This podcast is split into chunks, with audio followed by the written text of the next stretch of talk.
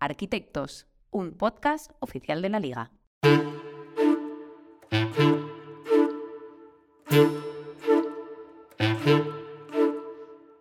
Si la arquitectura se define como el arte de proyectar y construir edificios, se podría considerar que los clubes de la liga también cuentan con sus propios arquitectos, los encargados de proyectar y construir jugadores, luego personas, pero también equipos, plantillas. Soy Roberto Benito y en Arquitectos vamos a conversar con personas implicadas en la dirección futbolística de los clubes para conocer mejor todo lo que conlleva esta labor. Hoy recibimos a Carlos Mouriz, el director deportivo y director general del Racing Club de Ferrol. Vamos a conocer en profundidad el proyecto del club, su crecimiento, sus señas de identidad, sus metas. Vamos con ello. Muy buenas, Carlos Mouriz, ¿cómo estás? ¿Qué tal? Gracias por pasarte por Arquitectos. Hola, buenas tardes. Estamos hablando ni más ni menos que con el director general del Racing Club de Ferrol, también el director deportivo. De hecho, este segundo cargo, digamos, que vino antes, ¿no? Que, el, primero, pero al final, bueno, eh, imagino que, el día a día eh, de, un club así, pues eh, hace que se suman muchas cuestiones y, bueno, al final la evolución parece natural. Vamos a abordar todo esto, pero antes, como siempre, Carlos, nos gustaría conocerte un poquito más personalmente y sobre todo, ¿cuál es tu bagaje? ¿Qué recuerdas del Carlos futbolista?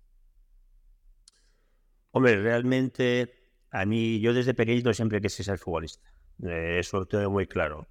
lo que pasa que con el tiempo y no gastando mucho tiempo, tuve muy claro eh, que no era de los buenos, que yo no había sido, que yo no era de esos que les tocó una varita mágica y que tienen un don especial. Y como lo tenía muy claro, entonces eh, también tuve claro que como me gustaba mucho el fútbol, la única manera que tenía de poder tratar de estar allí cerca de ellos o con ellos era trabajando más que ellos. Entonces, yo siempre entendí que si era capaz de trabajar o esforzarme el doble que los demás porque no lo necesitaban y yo sí, pues podía estar cerca de ellos.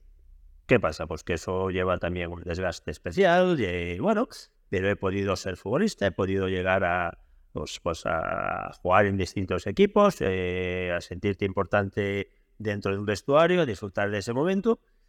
Y en un momento determinado, que fue con 25 o 26 años, tenía un año más todavía de contrato con un club, pero decidí que había en la vida que había muchas más cosas y me marché a la empresa. Lógicamente tenía otras oportunidades y hablé con el presidente y digo, mira, me queda un año más de contrato, pero ya estoy cansado de aguantar a mis compañeros y de aguantarlos a vosotros, o de aguantarme a mí mismo. No tengo ganas de trabajar más en esta cuestión y me quiero ir a otro mundo, me quiero ir a otro trabajo. Bueno, pues tuve la oportunidad de irme y, y ciertamente pues eh, no eché de manera especial en falta el fútbol, me gusta, me sigue gustando. Eh, bueno, después del, pasé pues, de la empresa privada, que es donde, a donde me fui, y las circunstancias eh, de la vida pues hicieron que un momento puntual pues tuviera que, que retomar un posicionamiento a, la gestión de los clubs. bueno, pues, pues como digo, una puerta que hubo que coger, que hubo que entrar, por, porque si no, pues el club de mi ciudad eh, de estado hubiera desaparecido. Y yo entendía que tenía un compromiso también con, con, el club de mi ciudad, que a fin de cuentas me permitió vivir del fútbol, me puso en el mercado, me traspasó, me dejó estar por ahí. Y yo soy de allí y vivo allí, claro, tenía un compromiso con ellos. Y a partir de ahí, pues me dediqué a la, a la gestión deportiva y, y bueno, pues un poco eso es mi vida deportiva. Hablamos del Club Deportivo Lugo, ¿verdad, Carlos? ¿Cómo es eh, tu, llegada? Quiero decir, eh, ¿quién es la persona que se interesa en ti? ¿Por qué crees que lo hace? ¿Tú seguías ligado yendo a ver partidos, aunque sea los fines de semana? ¿Cómo se da esta, cómo te llega, digamos, la oportunidad? A ver, yo eh, fui el jugador más joven de Galicia en Segunda B cuando se creó. Yo con 17 años fue mi primer contrato profesional que hice y bueno, cuando empecé a jugar. Y a partir de ahí, pues me, luego me traspasó al Celta, después jugué en, la, en de Ferrol y después eh, volví al Lugo y después a la Ponferradina, que fue donde me retiré el último año. Rompí un brazo y ya fue donde ya no quise esperar más. Bueno, eh, ¿qué sucede? Que estando en la empresa privada, pues hay en un momento que... eras comercial, ¿no? ¿Eh? Eras comercial. No, te gestionaba una, la, tenía la delegación para Galicia de unas casas de materiales de construcción en, de vale. y cosas de estas. Nada que ver con el fútbol. Entonces, Nada que ver con el fútbol. Vale, vale. Entonces, pues bueno, eh, la Federación Gallega decidió en la ciudad de Lugo poner un delegado de la Federación Gallega y bueno, como ya decía futbolista y tenía una relación, había salido de la base y cosas de estas, pues me convencieron para tratar de organizar un poco, echar una mano en lo que podía ser deporte base, una cosa así. Pasé uno y bueno, pues me, me, me, me hizo ilusión porque era con niños, muy gratificante poder estar con, con, con los niños y tratar de aportar algo y en tu ciudad. Y entonces, pues un día, se, transcurridos los años, pues eh, hay una asamblea de- del club de la ciudad que estaba pasando del primer equipo, que era el Club Deportivo Lugo, estaba pasando momentos muy complicados, eh, de aquella que arrancaban los partidos en la televisión y se paraba el inicio del partido con la gente queremos cobrar, queremos cobrar, problemas económicos muy graves. Hubo dos procesos electorales y no se cubrieron. Y entonces, al no cubrirse, eh, finalizada la temporada, eh, esa asamblea a la que asisto como representante de la federación, pues el- la junta que estaba allí decidió entregar el club a la federación para su disolución porque nadie se haría cargo de la deuda económica que tenía. Claro, yo me vi en aquellas sin contar con nada y hombre, pero yo voy a ser el que voy a firmar para la historia de la desaparición del equipo del que yo fui jugador, fui capitán. eh, por Dios bendito, yo tengo que estar muy agradecido a mi club. Yo esto no lo quiero de ninguna manera. Y entonces, bueno, pues eh, generé un plazo de 15 días para darnos un margen para poder tratar de conseguir algo. Y eh, hice una gestora con cuatro personas de las 15, que no había ni 15 personas, incluyendo los medios de comunicación en aquella asamblea, porque ya sabes que cuando las cosas van mal y en tercera división, pues imagínate lo que hay con esa deuda, pues imagínate lo que hay. Y entonces, pues, bueno, yo les, les indiqué que fueran a hablar con un empresario y, bueno, eh, fueron a hablar con él, él dijo que echaría una mano y transcurrido el tiempo, pues llegaba el día ese que había que resolverlo y no se presentaba ningún presidente. Y entonces el hombre este, pues me llamó y dijo, mira, aquí no aparece nadie, yo, esto es una pena y una vergüenza que desaparezca el club de nuestra ciudad, eh, yo te, te propongo, yo pongo el 100% del dinero y tú te encargas del 100% de la gestión. Y yo, no, yo no me encargo de ninguna gestión, porque además es que se había dado el caso que cuando en el 92 el Lugo había ascendido a segunda división por primera vez, me habían ofrecido la, dirección general del club y había dicho que no en aquel momento. Si eran momentos de bonanza económicamente, era la primera vez que estaba en su historia en segunda división. eh, la, eh, bueno, que yo era un mar de maravilloso y había dicho que no, no, no. a mí lo que me gustaba era jugar al. Eso era lo- la cuestión. Y mi otra relación con el fútbol era con los niños pequeños, que era la otra cosa que me gustaba, con lo cual no tenía sentido ninguno el tema. Y yo estaba trabajando, claro, pues es la otra opción. Yo tenía, tenía, tenía trabajo que me gustaba. Entonces, bueno, pero ante esta situación, eh, bueno, pues el hombre, la cosa estaba muy clara y el club desaparecía. Y entonces la situación es muy sencilla.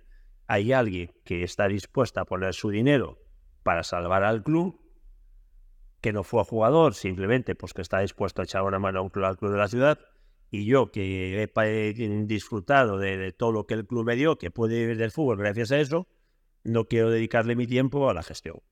Y bueno, pues bueno, yo dije, poco- "Tú lo ves claro, pero vamos. No, Te sentías un poco de deuda, ¿no? El, de- el deber llamó, digamos. Pues sí, sí, realmente yo los clubes por los que pasé me siento, siempre me sentí muy bien tratado por los, los por donde he pasado, por todos. A todos les considero que es mi casa, me han ayudado a crecer como persona, me han ayudado a aprender lo que es la vida y toda y siempre les estaré agradecido porque el trato jugase más o jugase menos, el trato que en ellos me dispensaron tanto el club como club como los compañeros que he tenido, eh, yo tengo que estar desagradecido siempre. Y bueno, pues en este caso el Lugo, que estábamos 11 o 12 años, me parece, por lo menos, y que llegamos del capitán y cosas de estas, pues tenía un punto más. Y así fue como arrancamos en tercera división con un proyecto puramente económico que no era realmente deportivo, sino era para salvar. Y bueno, la cosa fue bien hasta llegar a segunda división. No fue mal. ¿Qué, qué recuerdas de todo este viaje? Porque al final, bueno, ha sucedido también con el Racing de Ferrol, ahora, ahora hablaremos, pero ¿qué recuerdas de, ya que fue, digamos, la primera experiencia, de, de, bueno, de ese camino de- desde que coges el club en ese punto, que ya vemos que no, las circunstancias no eran fáciles, hasta que creo que fue en 2011 cuando culminaste el ascenso a, a- de nuevo al fútbol profesional? En el 2012, sí. 2012. Eh, a ver, sí, y yo la primera sensación que tuve cuando llegué a, eh, a, Lugo en ese momento en tercera división, eh, bueno, pues como digo, por todo lo que pasó, fue muy negativa. Eh, no muy negativa por el problema, porque el problema estaba claro y, y enfocado. Muy negativa porque yo pensé que el fútbol y los futbolistas habían evolucionado para adelante desde que yo había dejado de ser futbolista. Que la profesionalidad, que los medios, que todas estas cosas que pasaron, hombre, había ido para adelante. Claro, y yo vengo de la empresa privada. Bueno, y ahí los tiempos y las cuestiones se manejan de otra forma. Y claro, encontrarme con aquello, yo digo, pues esto no he ido para adelante, esto no he ido para atrás. Que aquí hay más, más tonterías, más, más chorradas, eh, imprescindible cualquier cosa. Y digo, pero, pero, pero, ¿de qué mundo vivimos? Y entonces, y que durante un tiempo eh, me fue complicado eh, tratar de, de unir eh, lo que yo, mm, lo que era mi crecimiento en la empresa privada con lo que había sido el fútbol y con lo que estaba encontrándome en estos momentos. Y, bueno, y, y la situación, que eso que era muy complicada, pero, pero sobre todo por lo que me costó para, para, entender un poco a la gente que estaba dentro y al entorno que teníamos, no por el problema que económico que era, que era lo que había. Y bueno, pues, pues a partir de ahí, pues ya te digo, trabajar, que es lo que hay, procurar cumplir y no engañar a nadie. Y a partir de ahí, el camino, el que se quiera subir, se sube, el que se quiera bajar, que se baje. Qué bueno, qué bueno esto último, porque al final, bueno, eh, cada uno tiene que decir, obviamente, hasta qué punto pone el esfuerzo, pero bueno, al final eh, se dio muy bien eh, en, el Club Deportivo Lugo, eh, decidiste dar un, paso a un lado y en noviembre del 2017 llega, vamos, se abre la etapa, digamos, en el Racing Club de Ferrol. ¿Cuánto pesó en tu decisión el hecho de que participaras en el club como futbolista, en el hecho de, que aterrizaras allí? Mm, nada. A ver, yo no me aparté, no di un paso al lado del Lugo en Se dieron unas circunstancias que me echaron. Me indemnizaron y me echaron. O sea, eh, hay un cambio de propiedad, hay una venta de unos compromisos adquiridos cuando nos convertimos en SAD. Eh, yo mm, soy parte activa de, convencer a un inversor para que comprara la parte de las acciones institucionales, que era el compromiso que se había adquirido cuando nos convertimos en SAD, porque si no era el momento de crisis, si las instituciones no ayudaban en aquel momento, el club no, no podía participar en segunda división y entonces yo formaba parte de, de, la otra parte, eh, digamos así. Entonces, vale. eh, salió otro propietario y lógicamente me puso su gente, eh, cumplió conmigo, me indemnizó y no pasa absolutamente nada por decir que, que, me No hay más, no hay más problema. Eh, cuando se presenta la nueva opción, hombre, eh, a ver, eh, la, gestión de los... Yo estuve 11 años en el Lugo, fue desde tercera a segunda división, hasta el cuarto año. Las cosas fueron bien, eh, la ciudad se identificó con el equipo, sentíamos el aprecio y el valor de la gente fuera de nuestra ciudad. Eh, bueno, se dieron muchas cosas bien, fue una etapa francamente buena. Y mi decisión era no volver al fútbol. Yo, como mi vida estaba no, no, yo he ido por lo que he ido, he estado por lo que tenía que estar, no entraba en, mis, eh, cabeza, en mi cabeza seguir vinculado al fútbol. Y hombre, mm, sí he tenido ofertas eh, realmente gratificantes e importantes, mm, bueno, para poder seguir eh, cuando salgo de ahí, pero es eso, yo no, no, no, no contemplaba volver al fútbol de, ninguna manera. Bueno, ¿qué pasó? Que una de las personas que que inicialmente más nos ayudó, eh, por lo menos en sentir que iba con nosotros cuando empezamos en aquellos momentos en tercera división, pues era el, director general de Estrella Galicia, que nos había apoyado. Él y yo habíamos coincidido como compañeros, jugamos juntos en juveniles, eh, somos los de Lugo, eres de un lado, habíamos sido compañeros en el mismo equipo, teníamos una relación buena, aunque había pasado el tiempo y cada uno pues eh, se había dedicado a su vida. bueno, teníamos una, pero claro, teníamos una relación buena y cuando pasó esto de luego, pues lógicamente, ¿a quién le pides que te eche una mano? Pues a las empresas, a los empresarios, a los que tengas más de mano y conozcas. Y ellos en su medida, pues, eh, pues por él, porque era de Lugo, estaba eso y mm, teníamos la relación, pues siempre, siempre nos hizo sentir eh, por encima de lo que económicamente a veces te puedan dar, eh, si hay gente que te hace sentir que está a tu lado para que te apoyes en ellos o para que estés tranquilo, que, pues no se va mal, pero, pero no te dejan tirados. Y entonces, mm, se activó la relación otra vez, nos fue a todos muy bien, hubo campañas eh, magníficas. Y bueno, pues llegamos a segunda división encantados de la vida. Y bueno, pues entonces hay un momento en donde el propietario de Estrella Galicia, lógicamente con, con, con, con el asesor y cosas de esas, pues deciden comprar el Racing de Ferrol. Y ahí es donde hablan conmigo. Entonces, el Racing, sí, hombre, pues, pues eh, yo tengo una hija, eh, los padrinos de mi hija son de aquí, de Ferrol, de cuando yo era jugador, de la relación quizá aquí. El club, pues por lo que digo, se ha portado siempre bien conmigo, pues hombre, pues por supuesto, que está, estaba pasando un momento delicado, pues también bueno, pues hay que echar una mano en ese sentido, sí. Pero no tenía yo intención de volver. Lo que pasa que, bueno, pues el, jefe que tenemos es una persona especial, realmente especial, no le van las cosas bien por casualidad. Y bueno, pues eh, tiene sus armas, le sabe llegar a la gente de, muchas maneras y, bueno, pues al final me dio y, bueno, pues arrancamos con, con, este proyecto, arrancó él con este proyecto y yo encantado de que me permita formar parte de, del grupo de, gente que pueda trabajar para él o para una empresa de las que pueda ser. Hablamos de Ignacio Rivera, si no me, si no me estoy equivocando, una persona que además ha, confesado en relevo que la primera decisión que tomó cuando cogió el club fue ir a buscarte a ti. O sea que creo que es eh, una prueba clara de la confianza que tiene tu persona en, tu trabajo. Em, claro, llegáis al club en mitad de una temporada. ¿Cómo de difícil es eh, llegar a un club en, eh, además cuando hay cambios así en mitad de temporada, las cosas no suelen ir bien. ¿Cómo recuerdas los inicios en el club?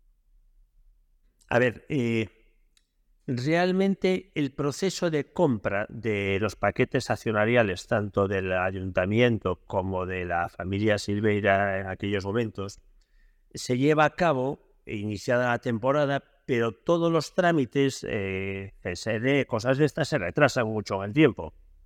¿Vale? La idea era desarrollar esa compra cerrada completa eh, en todos los sentidos, porque claro, tú haces la compra, depositas el dinero, pero hasta que te dan la titularidad eh, para poder tomar decisiones, eh, transcurren meses.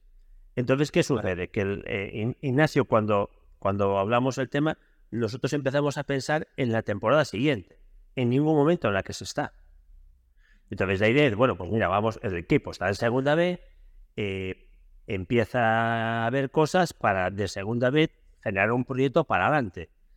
¿Qué sucede en este tiempo? Que tú ves, pues oye, que el equipo en la primera vuelta hizo 13 puntos. Cuando tú en segunda vez haces 13 puntos en la primera vuelta y vas de último, pues o haces una segunda vuelta de campeón de liga o no tienes posibilidades. Entonces la realidad es que no vas a coger un equipo en segunda B. Vas a coger un equipo en tercera. Cuando se produzca esa cuestión, vas a coger un equipo en tercera cambia mucho el planteamiento. Entonces hay un momento en donde me dice, oye, el club lo tenemos comprado, no podemos tomar decisiones, pero entra allí por lo menos para adelantar y ver qué es lo que está pasando, eh, que vea, que, bueno, que se genere esta situación, por lo menos tenerlo claro para las decisiones que se tengan que tomar una vez finalizada la temporada, eh, estando en tercera división, que lo teníamos claro. Y entonces yo me incorporé eh, en diciembre, me parece que fue del 2017, y bueno, ver un poco desde dentro lo que había. Eh, no podías hacer cambios porque no tenías la titularidad de la propiedad para eh, poder el dinero y tomar las decisiones.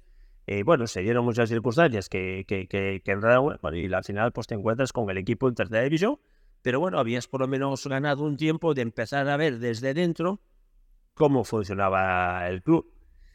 Y bueno, pues nada, fue cambiar el chip, cambiar de tratar de hacer un proyecto para, para ir al fútbol profesional desde la segunda B, como era inicialmente el planteamiento.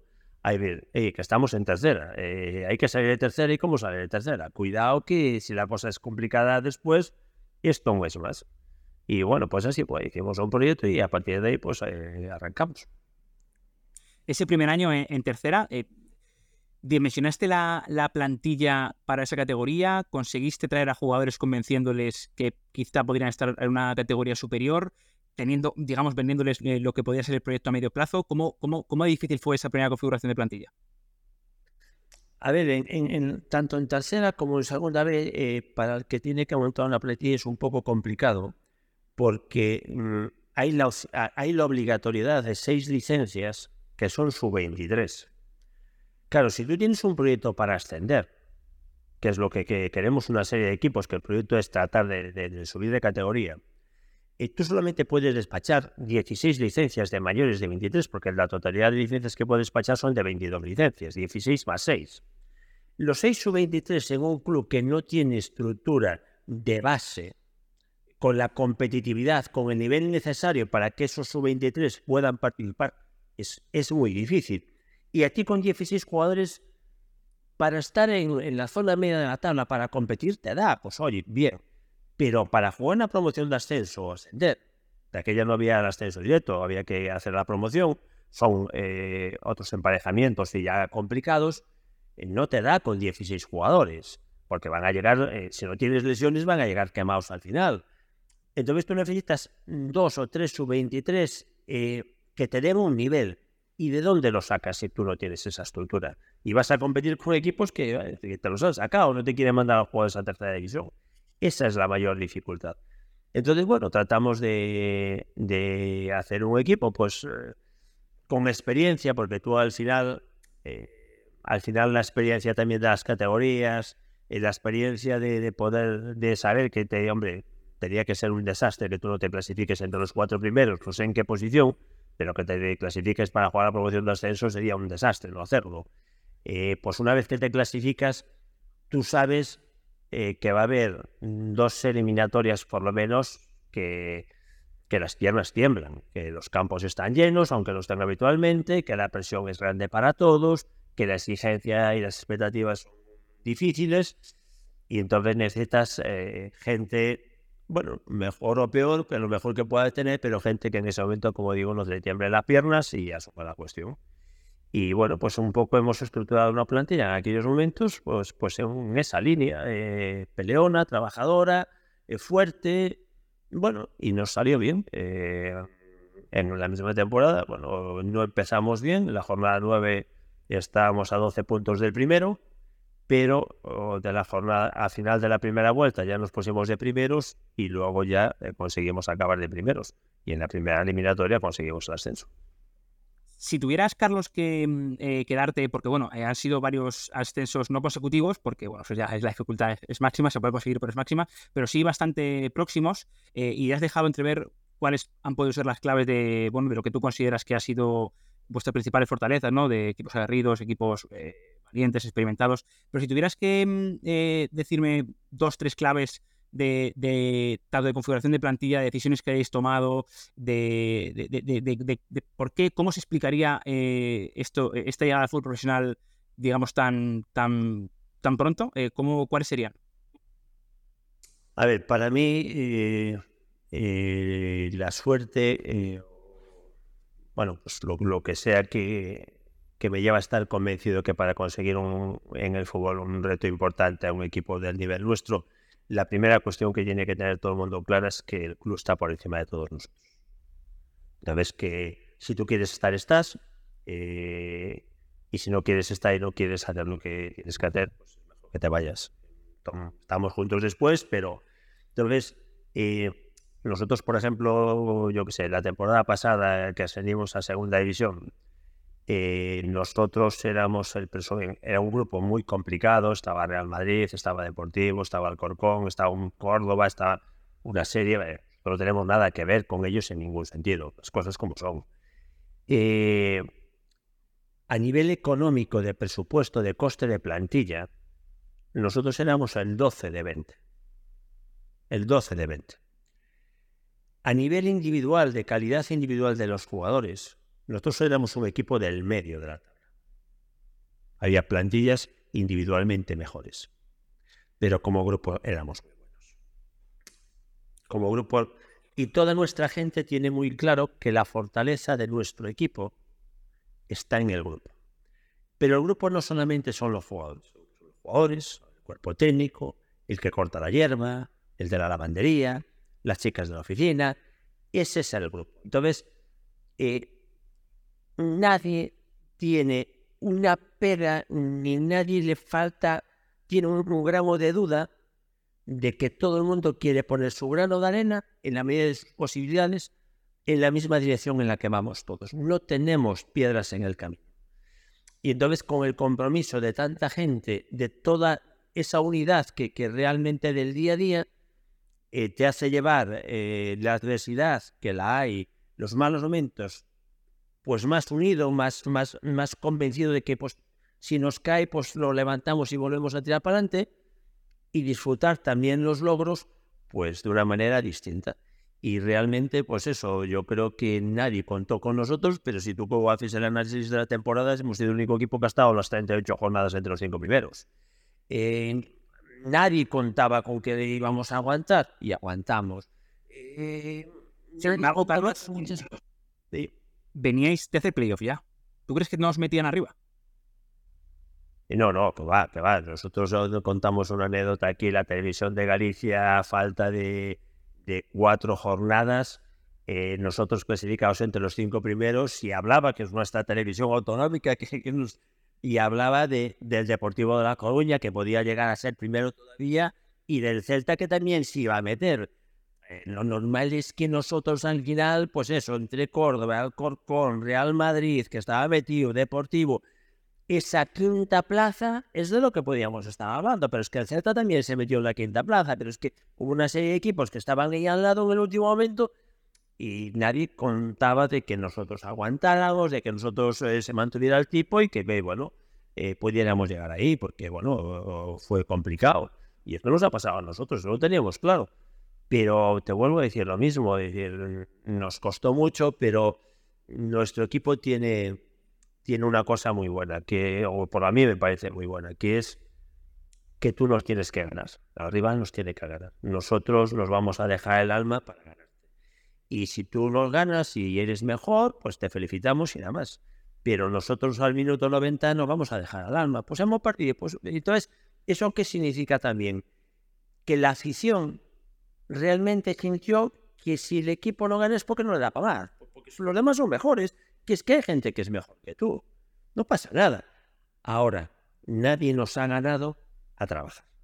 A trabajar no nos ha ganado. Nos puedes igualar. Ganarnos no nos ganas. Da igual cómo te llames, no nos ganas.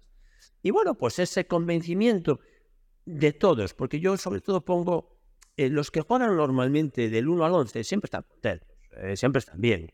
No, no, que nosotros eh, los últimos goles los metió un jugador que no era nuestro, que estaba vacío por el Real Madrid, que jugó muy pocos minutos.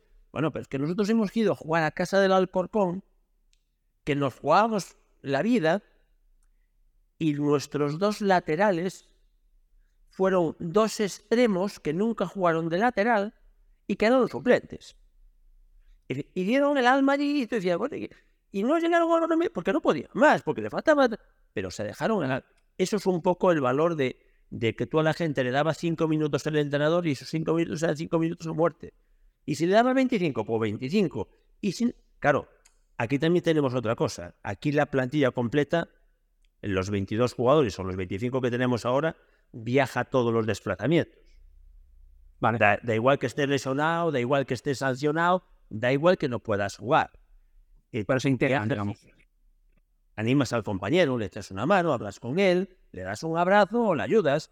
Eh, bueno, cositas de estas pequeñas que nos hacen pues, realmente. Pues, y bueno, pues este año estamos en segunda, hemos eh, mm, acometido un cambio, como siempre cambiamos casi media plantilla, suelo cambiar media plantilla cada año, pero no ha variado la seña de identidad.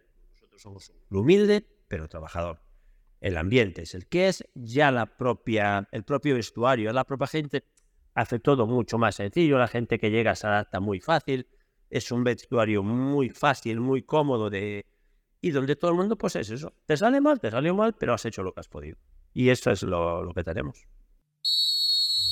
¿Me vas a permitir, por favor, que interrumpa la entrevista, como se corta un balón entre líneas, para pedirte que si disfrutas de arquitectos, si te gusta este podcast, te suscribas a él en la plataforma donde lo escuches, actives la campanita y nos dejes tu valoración es completamente gratuito y nos ayuda a que esta comunidad de arquitectos, esta manera de entender el fútbol, de ver, disfrutar este juego, llegue a la mayor cantidad de personas posibles. Muchas gracias. Qué bueno. Y, se dice fácil, pero ¿cómo se consigue un ambiente así? Entiendo que ¿Qué clase de decisiones? Creo que una de ellas, eh, me lo comentas y añades obviamente las que, las que tú consideres, es intentar traer jugadores de la tierra que se identifiquen con el equipo, eh, digamos que no sea simplemente, y todos somos profesionales y a todos nos duele perder, pero entiendo que cuando te sientes, digamos, ligado más sentimentalmente al club, es un poquito más fácil. ¿Crees que el jugador instintivamente, no, no es que es un on-off, sino que das más porque al final conoces a la persona que está en la tienda o, demás. ¿Crees que es una de las cuestiones que manejáis para, para conseguir este, esta vinculación grupal y, por supuesto, añade las que consideres? Mira, a, ver, eh, yo creo que eso depende del, del, tipo de persona y del tipo de jugador que tú a lo largo de tu trayectoria deportiva has mostrado que eres. Eh, yo, por ejemplo, eh, si digo, cuando he jugado, por ejemplo, en Lugo, yo soy de Lugo, y he jugado en el Lugo, eh, no ganaba el partido, eh, no salía después a la calle. ¿Por qué? Porque me encontraba con los amigos, sois matados, no valéis para nada, vaya partido que hiciste, vivas por los contrarios, ya no salías. Cuando he jugado en otros sitios, nunca he estado, es decir, yo nunca estoy contento cuando no gano. nadie está contento cuando no gano. Pero a fin de cuentas, tú has hecho lo que has podido, bueno, pues si hay que salir a un paseo, se da. O sea, pues oye, ¿qué le vamos a hacer? Es lo que hay. Eh, tu ciudad eh, te obliga un poco más o te, también te exige un poco más. Pero vuelvo a decir, dependiendo de cómo seas tú. Porque realmente nosotros eh, hemos tenido muchos jugadores de fuera, muchos jugadores de fuera, con una actitud, con un comportamiento, con un con un ansia, pues, pues, pues, ya te digo, pues, pues por Jorge Padilla, que estaba haciendo del Tenerife, pues, pues, en fin, gente, pero ¿cómo puedes decir? No, porque la gente se mete, está contenta con el grupo y el valor del grupo, de, de, unidad que hay, de familia, de lo que somos, pues en un entorno tranquilo también, porque nuestra ciudad es tranquila, es un sitio que se está bien, pues es gente que se integra bien en la, en la ciudad y que realmente suman, porque a veces tener a alguien de la ciudad si realmente no aporta o no suma, eh, por el hecho de haber nacido no, no, no tiene más cuestión. Es lo que realmente, yo no sé, yo siempre he vivido cuando, cuando he estado por fuera en otros clubs, yo siempre me he sentido parte de esa ciudad y parte, y parte de lo que tenía que hacer con ellos. Y nunca he escatimado esfuerzos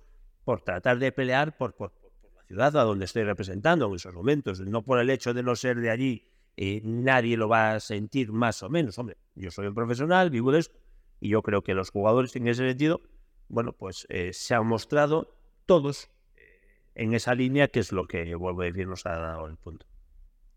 Y entiendo que también ayuda a la estabilidad que, tú, me, siento a ti personalmente, que tú otorgas, porque al final, si no me equivoco, en, Lugo, en tu etapa de, más de 10 años, solo tuviste a, cuatro entrenadores. Aquí, de momento, eh, dos, entiendo que también esa estabilidad que, que, se aporta, digamos, ¿no? desde la dirección de, eh, dejar trabajar, al, en este caso Cristóbal, ¿no? ¿También crees que, suma, que es importante que el jugador lo percibe, que, no se van a dar bandazos por resultados cortoplacistas? A ver, yo es que eh, desde la parte esta de la gestión, tanto en el Lugo que, hacía lo mismo que hago aquí, como, como aquí en estos momentos, eh, la manera que tengo de, ver la situación es, es la misma. aquí hay una cabeza, que es la propiedad, que es el que pone. Y la propiedad cuando habla contigo, a mí me explica, mira, yo quiero esto. Yo qué sé, Ignacio Rivera, quiero ir al fútbol profesional. Perfecto, como todos. Eh, ¿En cuánto tiempo? En el menor posible. Perfecto, como todos. Todos. ¿Cuánto vas a poner? Claro, ¿cuánto vas a poner? Pues lo mínimo posible. Vale, muy bien. Eh, pues entonces vamos a Lourdes a ver si hay un milagro. Vamos. yo creo que es bueno no hacer los trampas. ¿Cómo quieres eh, eh, que lleguemos a, o que recorramos el camino? Hay una serie de cuestiones que tienen que estar claras y que se tienen que mantener y, no pueden estar dependiendo exclusivamente del resultado final, porque el resultado final es la única cosa que tú no controlas. Tú controlas el de vale. Si tú quieres, pues yo quiero correr y quiero no sé qué, pues tendrás que tener un entrenador que crea en esa manera de jugar y unos jugadores para esa manera de jugar. A ver, si la propiedad me traslada eso a mí, yo entiendo que cumple, que va a cumplir lo que hay, porque si no cumple la propiedad, entonces que pintamos aquí? No vamos. Eh, la propiedad cumple, yo busco un entrenador. Bueno, tengo que buscar un entrenador para eso que la propiedad me encarga. Eh, si las cosas están claras, claro, el responsable del entrenador soy yo. Eh, a ver, si la lío, la lío. ¿Por qué cambias tan poco de entrenador? Hombre, porque el curso de entrenadores, el nivel 3, el pro, no sé qué, lo tienen todos. Y a la larga, en el tiempo, a todos los entrenadores los echan de los equipos, acaban marchándose, porque la vida es de esta manera y el fútbol es así. Vale, pero, pero lo que no podemos es eh, traer, yo que sé, a Mourinho para que juegue como Guardiola. Cada uno tiene sus virtudes, sus fortalezas, pero ¿qué es lo que queremos? No vale todo. pues luego tú tienes una plantilla que a lo mejor puedes eh, liberar a algún jugador que no encaja con la manera que tú quieres conseguir el objetivo, pero no tienes capacidad económica para prescindir de él o tienes que aceptarlo durante el, el contrato. Bueno, tienes que analizar eso. Y eso con el tiempo, si las ideas están claras y mantenemos, no andamos dando bandazos, te va a permitir el tiempo que las cosas vayan hacia donde tú estás proponiendo. Y eh, claro, entonces, pues el entrenador tenemos claro lo que hay, hemos hablado, es que el entrenador compartimos exactamente la idea, lo que queremos. Hombre, ¿y qué deseamos? Compartimos el deseo, ganar, vale. Pues no, no, no hay diferencias. Yo, yo, nunca ficho un jugador que el entrenador no, no forma parte de que el Estado quiere. A mí eso no tiene ningún tipo de sentido. Nosotros hablamos los jugadores, hacemos grupos de, oye, pues eh, yo sé, cuatro, cinco, seis laterales, todos los puestos. Y hombre, después yo sí decido la negociación, el que puedo pagar, el que no. Pero no traigo un jugador que el entrenador no me ha dicho que le encaje a él, porque es malo para todas las partes. Si tú traes a un jugador que el entrenador no lo quiere y no lo pone, tienes un problema. Jugador cabreado porque no juega. Entrenador cabreado porque le traes a alguien que tú lo quieres. Yo cabreado porque me he fichado un jugador que no vale para que no me lo ponen en ningún sitio. Y el que pone la pasta, cabreado porque se le ha gastado unos cuartos. A ver, ¿qué parte buena tiene que cada uno haga lo que le dé la gana? Pues no lo acabo de entender. No, nosotros compartimos. Por eso cuando tú hablas con Cristóbal, hablas conmigo, nunca es él ni soy yo, somos nosotros. Aquí todo el mundo dice nosotros. Nosotros tomamos decisiones, cada uno tiene su papel, tiene que asumir sus cuestiones, pero somos nosotros y compartimos la alegría de cuando ganamos y el cabreo cuando perdemos. Pero no pierde el entrenador o pierdo yo, no perdemos. Y eso lo tenemos claro. Y, la gente pues, que está en la gestión arriba, pues forma parte también de, de, esta manera de entender las cosas y no nos va mal. Con lo cual, ¿por qué la vamos a cambiar? Si está, por lo menos estamos a gusto y, y disfrutamos nuestro día a día. Y es un poco lo que, lo que hacemos. Y los resultados dicen que, se trabaja bien. Luego, ¿cómo es Cristóbal en el día a día? ¿Cuál es el, eh, cómo le definirías como técnico? Es un tipo especial, especialmente normal. Eh, yo, claro, yo he tenido, entre otros, tuve seis años conmigo aquí que se tiene. Aquí que seis años en el Lugo, seis, que no es uno, ¿eh? Seis. Eh, y si no nos pasó lo que nos pasaba en Lugo, seguiríamos fútbol. No había ido ni a Barcelona ni a Villarreal, seguiríamos eh, eh, Cristóbal es, es, es, especial, es un hombre con una humildad y con una capacidad de trabajo tremendas. Entonces, hay que pensar que es que Cristóbal es campeón de Champions. A ver, a ver, que ha jugado el Barça, que ha jugado el PSG, que ha jugado... A ver, a ver, a ver, que, que algunos de nosotros en cinco vidas nunca llegaremos a la cuarta parte de lo que claro, pero es que esa es la realidad, a nadie le puede poner que esa realidad. Entonces, pero en el día a día, él no te engaña. Él lo que piensa, te lo dice a la cara, él toma decisiones que no tienen por qué gustarte o no gustarte, pero te lo dice, pues ya está, eh, y lo asume, y es muy sencillo. Tú trabajas, pues en lo complicado, juegas. Pues que el compañero que está al lado es muy parecido a ti, esta semana tuvo mejor semana de trabajo, pues juega el compañero da igual cómo te llames, es, es, su planteamiento muy sencillo. Bueno, pues a partir de ahí es una persona normal y es una persona muy trabajadora, eh, que está todo el día pensando en el equipo y en cómo hacerlo lo mejor. Y, nada más, es una persona 100% de club, una persona que, que no tiene ningún ego. A mí me sorprende como un tipo que puedo estar tan arriba, que tiene el historial que tiene él, es tan sencillo, tan humilde. Date cuenta que nosotros Estamos en segunda división. Y vamos a, cuatro, a tres campos distintos todas las semanas a entrenar. Y cada uno va en su coche. Y el entrenador en el de él, ¿eh? y no les pago la gasolina, ¿eh? Que va, que va, la ponen ellos. Y cogen la toalla y la ponen en su asiento. Y un campeón de Europa no se queja. No se queja. Y si el campo... Detalle que habla ya. Claro, no está negativo. Y yo les digo a vosotros, "Mire, si ese que ha estado en todos esos sitios no se queja, ¿de qué te vas a quejar tú? Que no has empatado con nadie. A ver, a ver, entrémonos un poco, porque tampoco vamos a... Claro, y yo creo que es, pues, pues eso, pues tenemos a Cristóbal, tenemos a Jaime Manjarín, tenemos una gente que ha estado ahí arriba, pues como en su momento era Setién, como estos jugadores, que, como otros entrenadores. Hombre, eh, si ellos son capaces de asumir, de pelear el día a día, habiendo sido lo que, lo que han sido, estos no son dudosos, estos no tienen un proyecto, estos ya, ya lo vivieron. Los demás, que se nos puede suponer una capacidad, pues a cada vez que hablan lo que tenemos que hacer es tomar apuntes y tratar de parecernos a ellos. Y yo creo que es lo que, lo que tenemos que hacer. Qué bueno, qué interesante. Eh, hablando un poquito más concretamente, Carlos, sobre lo que ha sido la planificación de esta temporada, eh, bueno, se consuma el, ascenso al fútbol profesional el 29 de mayo con esa victoria ante el Piero del Celta de Namalata. Eh, un paso clave, ¿no? Por lo que se ve en, la hoja de ruta que, que, marcado desde que llegasteis con la propiedad. Eh, ¿Qué es lo primero que se te ocurre? ¿Qué se te viene a la cabeza eh, cuando ves que acaba el partido y sois equipo de, de Liga Hypermotion?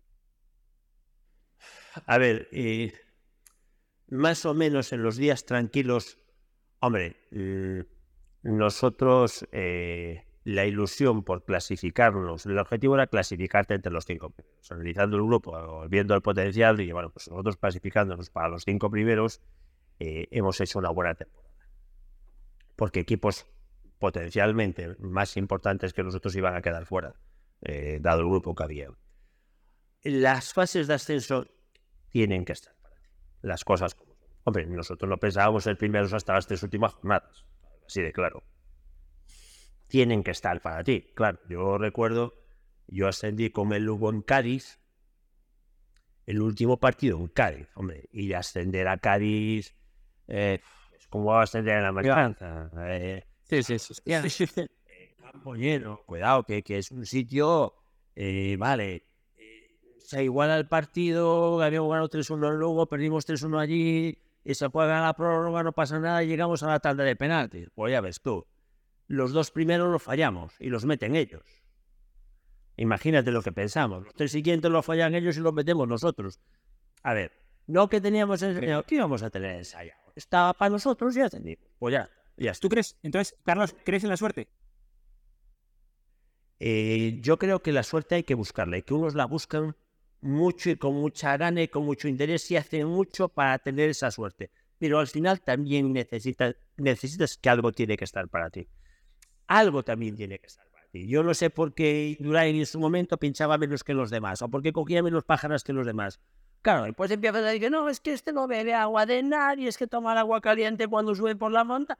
Todo el mundo que has llegado a conseguir algo, hay una letra pequeña a veces nos quedamos solamente con la foto de que ganó. No, no. Escucha, para llegar ahí, pero ¿cuántas ha pasado? Ah, no, que el que está al lado, que quedó segundo, no, esas no las pasó, pasó menos. Mira, ahí tiene la...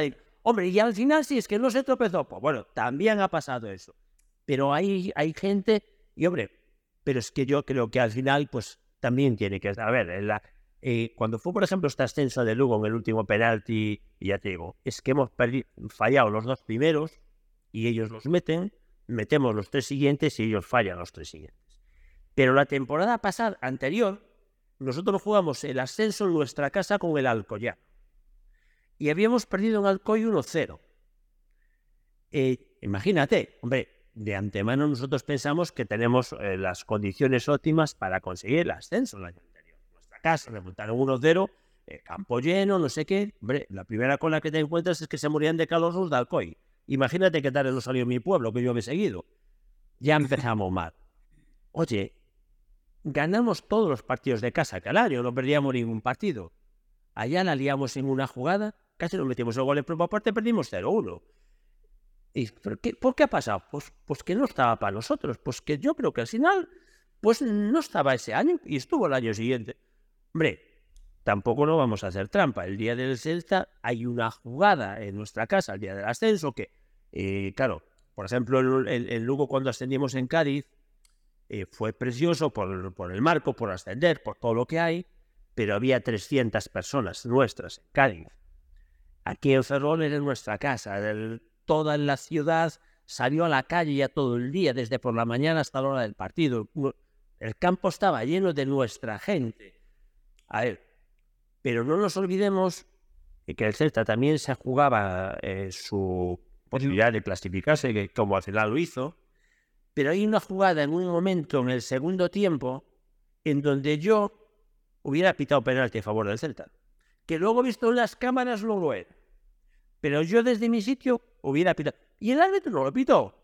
Yo no conozco al árbitro. No lo pitó, porque a veces también aprovecho y no, es que criticamos todo modo. Pues mira, a veces critica, pero esa ese día y acertó. Yo hubiera pitado penalti. Si se pone el Celta 0-1, a lo mejor no siento. ¿eh? Pero se dio. Y al final, pues hay una jugada, no sé qué pasó, la metimos y... Pues todo manera. Algo tiene que estar en ese momento. Claro que lo buscas, claro que lo quieres, claro que, que trabajas todo el año, pero también tienes que tener esa pizca de que te favorezca en ese momento, esa decisión, es, eh, que lo, lo, que sea, pero también tiene que estar para ti. Tiene que darse muchas cosas para conseguir un ascenso. Yo estoy completamente de acuerdo. Es verdad que muchas veces cuesta pensar eh, en que la suerte juega un factor, pero yo, vamos, por, por parafrasearte, seguramente eh, el éxito es volver a intentarlo, ¿no? Ese año de luego que no, volver a, Cádiz, ese, temporadón y volver a ir y volver a ir, al final te cae, pues porque lo, insistes, eres un pesado, obviamente hacer las cosas bien, porque no basta simplemente con ser un tozudo, hay que, hay que trabajar bien, pero, pero seguramente, bueno, lo, lo que has dicho, ¿no? Eh, la suerte se, eh, te va a encontrar trabajando. Hablando sobre mm, eh, la confección de la plantilla de, este año, has dicho antes eh, realmente que, bueno, que que, que cambiar, bueno, pues media plantilla, creo que has dicho literalmente. sí que es cierto que, bueno, has, mantenido a jugadores, al final entiendo que el cambio de categoría, pues obviamente conlleva esto. se quedan jugadores como John García, como Alex López, bueno, entiendo que son jugadores de peso en el vestuario que ayudan a fomentar este carácter de grupo y demás, pero ¿cuál, fue la ¿qué pretendías? ¿Qué, buscabas con, con, con, la configuración de la plantilla? Entiendo que doblar puestos, que creo que es una cuestión que, no habéis podido conseguir por las circunstancias del mercado. Si nos puedes hacer, eh, ahora, Pluma, analizar un poco cómo, cómo ha sido el mercado del Racing. Mira, yo, eh, tanto en mi etapa en el Lugo como, como ahora, tú si cojas los números, yo soy de los que cambio, pues eso, 8, 9, 10 jugadores todos los años. Eh, ¿Por qué? Porque yo a Messi o Cristiano no le voy a fichar nunca. Ojalá pudiera ficharme, pero no le voy a fichar. Entonces yo tengo muy claro, yo lo que creo es en el grupo. Y yo necesito tener un grupo. Y desde el grupo creo que podemos tratar de conseguir objetivos, eh, pero como grupo. Esa es la fuerza nuestra. Entonces, ¿qué sucede? Eh, yo, yo creo que a lo largo de una temporada siempre voy a pasar momentos malos momentos que no salen las cosas, momentos que pierdes, momentos que generan dudas. Y hay un perfil de jugadores que cuando las cosas van mal, cuando no ganas, tú ya sabes cuál es la respuesta de ellos. Ellos siempre están. Apretamos lo que haya que apretar y seguimos picando piedra. No son dudosos. Esta gente arrastra a la mayoría de los otros a esa situación. Entonces, yo, no se trata de que si es más fácil eh, fichar a un jugador al que sea porque es mejor. Bueno, ficho a partir de que mi grupo, tengo claro cuál es mi grupo de, Y ahora fichamos lo que podamos fichar, pero para que forme parte de este grupo.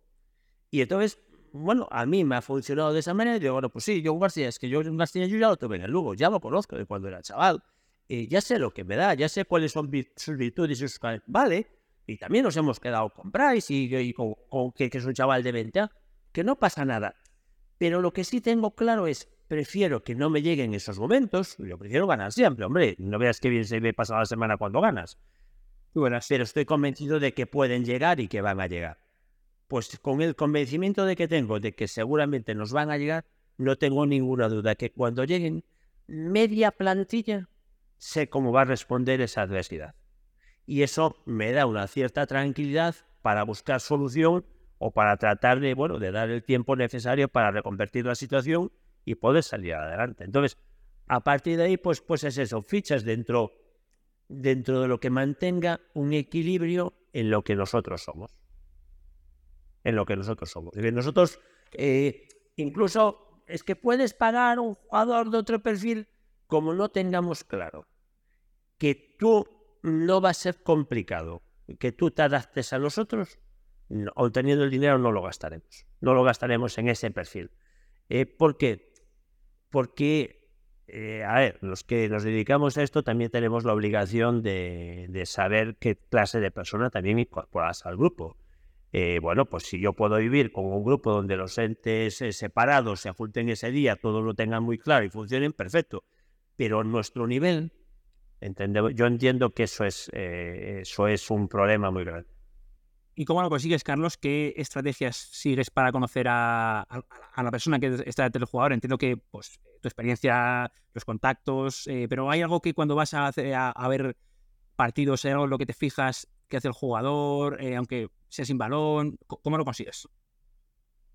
A ver, eh, si un jugador tiene 28, 29, 30 años, 27 años, que es el perfil del jugador al que nosotros vamos, tú tienes una trayectoria esa trayectoria con distintos entrenadores en distintos equipos. Hombre, si tú estás siempre en el mismo equipo y has jugado el 70 o 75% de los partidos, es que tú eres una persona importante en ese equipo. Que por la razón que sea, pues ahora hay un cambio y te cambian a ti. Pero tú has, dejado un paso ahí, tú los ahí. Si tú has jugado con 10 entrenadores en tu carrera y con 9 juegas la mayoría de los partidos y con el último no has jugado nada, a mí me vas a valer. Porque estás lesionado o es que por la razón que sea ese entrenador, pues no lo has encajado. Pero tú has jugado con todos. Eh, tampoco lo van, porque esto está inventado. Entonces, yo normalmente eh, firmo cosas sencillas, eh, números fáciles y cosas sencillas. ¿Qué me interesa saber? Pues cuando tengo interés en alguien, preguntarle a algún amigo o a alguna persona que tú conozcas de esos, de esos registros que no aparecen en el transfer market ni en la no sé qué. No, no, eso que no aparecen en los números. Oye, ¿y este cómo es cuando las cosas se complican? Y cuando el mister no le pone, ¿cómo responde? ¿O te la valía? que a fin de cuentas somos los equipos que somos, llevamos años en esto y no conocemos. Y entonces yo sí que me preocupo un poco, a mí no, no, no, no, no me, no me ya o pasa algo muy excepcional o yo no sé el tipo de persona que pongo en el grupo. Porque te vuelvo a decir, es que me importa más lo que pongo en el grupo que exactamente los números que tú has tenido la temporada pasada para formar parte de nuestro grupo. Entonces, no suelo tener eh, problemas en ese sentido. Y digo, pues en la etapa de Lugo yo me acuerdo, pues fíjate, los Pitas, Joane, Manu, eh, De Coz, José, eh, Juan, toda esta gente, estaban, conmigo estaban, como, lo que les digo, pues estarás hasta que el entrenador ya no quiera contar contigo, tú te quieras jubilar. Bueno, pues un poco, pues aquí también tenemos nuestra, nuestra tira de, de, de ese perfil y son nuestras señas de identidad, son nuestros valores y nos facilitan las cosas a todos. Sin más. Qué bueno. Bastante fácil, ¿eh? muy sencillo. ¿eh? Yo creo que, sí, no, veo, que es bastante más sencillo que, que lo hacemos muchas veces. Qué bueno, sí, que a veces ya sabes que hoy en día eh, hay que vender los pollinos, hay que vender muchas palabras, pero es verdad que el fútbol está inventado y bueno, que a veces lo, simple, si se ejecuta bien, ¿no? Un 4-4-2 bien ejecutado es, muy difícil de, superar. Ya. Hablando, hablando sobre metodología, Carlos, otra palabra ¿no? que se utiliza hoy en día, pero al final es cómo hacer las cosas. Em, ¿Cómo es el proceso de scouting en el club? Eh, me refiero a eh, las personas involucradas, eh, no sé si separáis periodos, si hacéis informes, ya nos has comentado que hablas obviamente con, con Cristóbal a la hora de, bueno, pues de pactar si el perfil le, le cuadra él también. ¿También lo haces con la propiedad? Bueno, si nos puedes contar un poquito cómo es este proceso en el club. Pues mira, nuestro club en eso yo casi te diría que somos muy poco por el manual. ¿Tenemos scoutings? No. ¿Tenemos plataforma? Nosotros no tenemos casi ninguna cuestión de. Eh, equipos de trabajo, los que estamos. Entonces, ¿cómo confeccionamos la cuestión? Todas las semanas jugamos en contra. Todas las, las nos gusta el fútbol. Todas las semanas vemos distintos partidos. Pues yo prefiero ver un partido mejor de tercera división o de primera red en estos momentos. Si el otro quiere ver, pues va a ver uno de bueno, pues vete a ver partidos. Cada uno de nosotros, eh, al día siguiente cuando nos juntamos, ¿de qué hablamos? Pues de cómo quedó el Madrid y el Barça el día anterior, del árbitro que se equivocó y de lo que hemos visto el fin de semana. Oye, pues sí, estoy un jugador. A ver, ¿pero quiénes? Los que estamos allí. Pues el, el adaptador, el fisio, el medio, bueno, el entrenador, el segundo, el...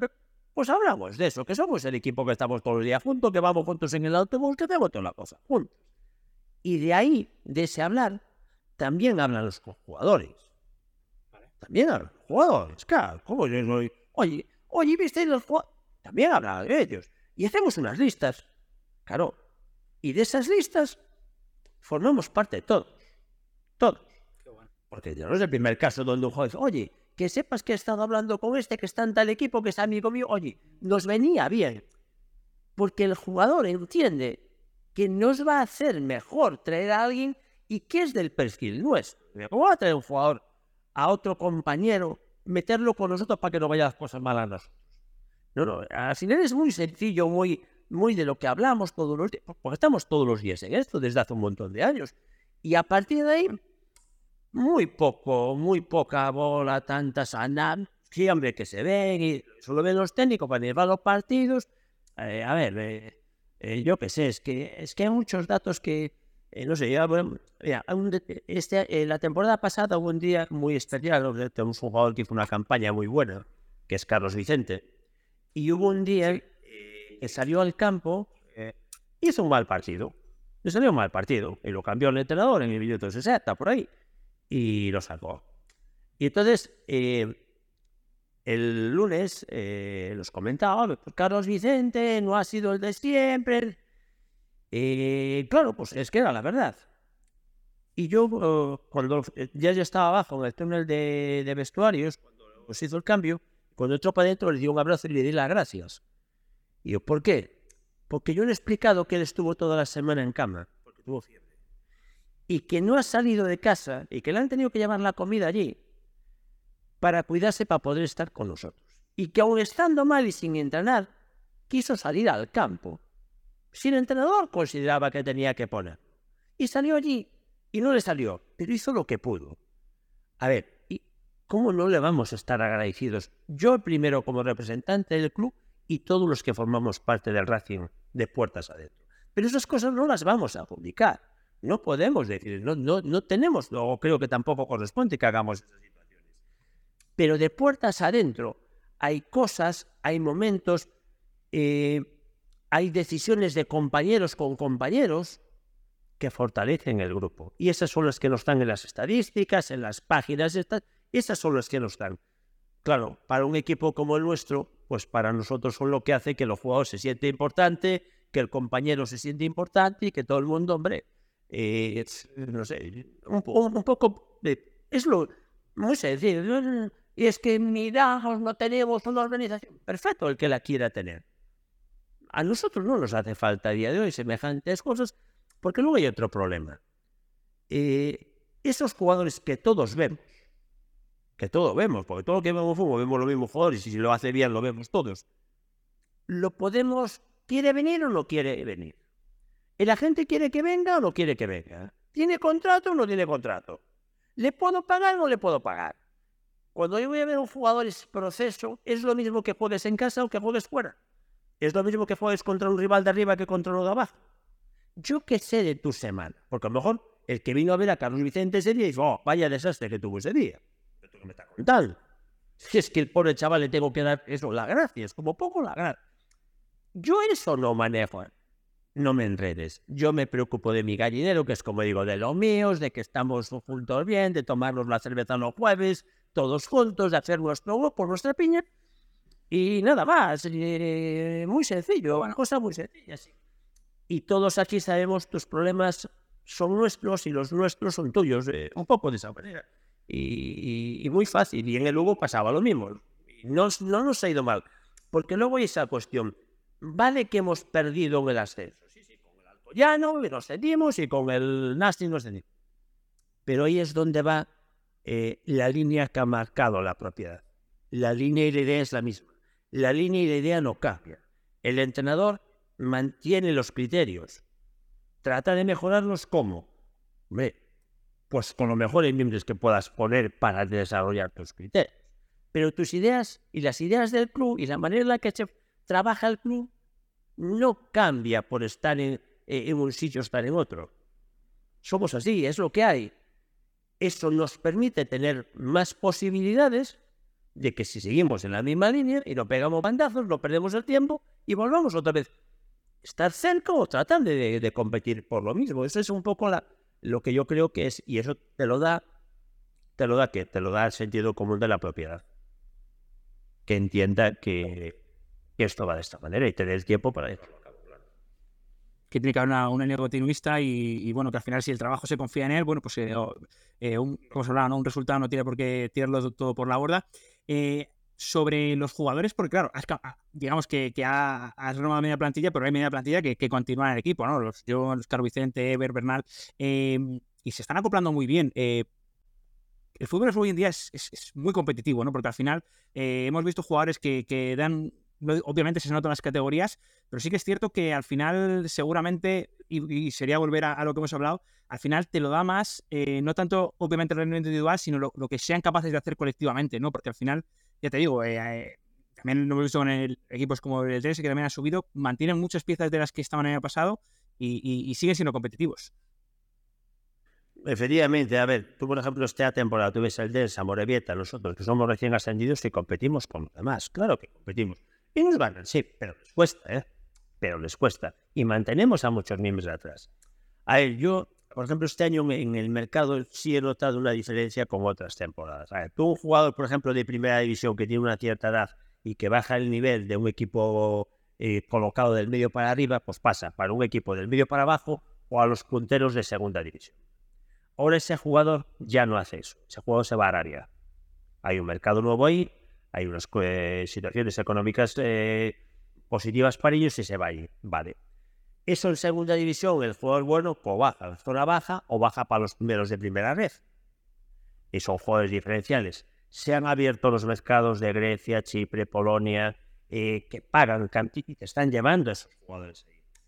En cierta manera, de lo que venía de arriba, que tú podías coger, podías adaptar a equipos más pequeños, lo estás perdiendo porque no puedes dar las cantidades económicas que dan en otros sitios.